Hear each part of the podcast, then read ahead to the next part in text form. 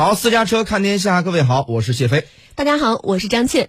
这几天阳过之后小心病毒性心肌炎话题一度冲上了热搜，引发了公众的关注。那么，新冠病毒对心血管健康有哪些影响呢？年轻人反而比老年人更容易出现心肌炎的症状，这是真的吗？国务院联防联控机制日前邀请了有关专家进行了权威解读，我们来听一下中央台记者车丽的报道。专家表示，在临床上，心肌炎多由病毒感染所致。新冠病毒对心血管系统健康有哪些具体影响？北京安贞医院常务副院长周玉杰表示，新冠病毒感染大部分五到七天症状好转，逐步康复，但也有少数患者会累积心肌，一般发生在感染新冠两周以后。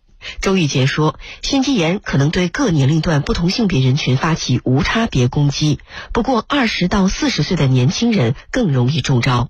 周玉杰说：“大家不要恐慌，特别值得关注的是，要采取动静结合、科学有效运动，切记不要剧烈运动，就容易平稳度过窗口期。你在这个呃新冠以后，不能一下子就撒欢了。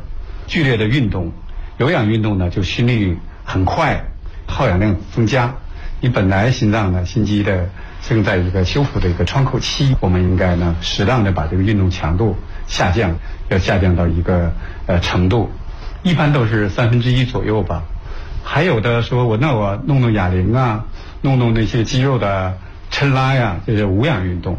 但是过度的无氧运动呢，乳酸或者一些代谢产物呢，在肌肉里增多，也会对恢复的心脏呢是不利的。周玉杰表示，在生活方式方面，大家也要有所改善，要加强营养，尽量不要熬夜办公。膳食的均衡是很关键的。水电解质啊，营养的均衡啊，糖脂肪蛋白的一个调配的一个我们的一个储备，一个平衡是一个关键。很多的病人呢，特别年龄偏大的病人的话，他来医院的时候呢，就是营养都失衡了。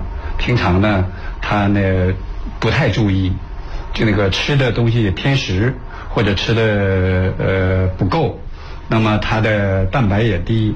整个的营养状态呢也差，在一次发烧的打击下的话呢，它就是全面的失衡，加班熬夜呀，呃不良的生活方式，所以说一定要克服啊，充足的睡眠，一个良好的心理，都是能够在我们恢复期这个窗口期上，呃能够提前加速恢复的一个好的办法。日常我们该如何做好健康监测？心肌出现了哪些症状需要及时就医？当一个人出现呢，就病毒引起心肌炎的这样的概念呢，一般都是胸痛、胸闷、心悸、气短，甚至呢晕厥这样的症状，要及时的去就医。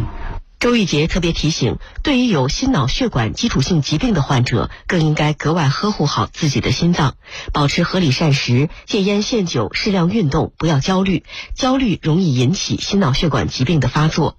要坚持服用既有的治疗基础性疾病的药物，新冠病毒的防治药物要在医生的指导下科学用药。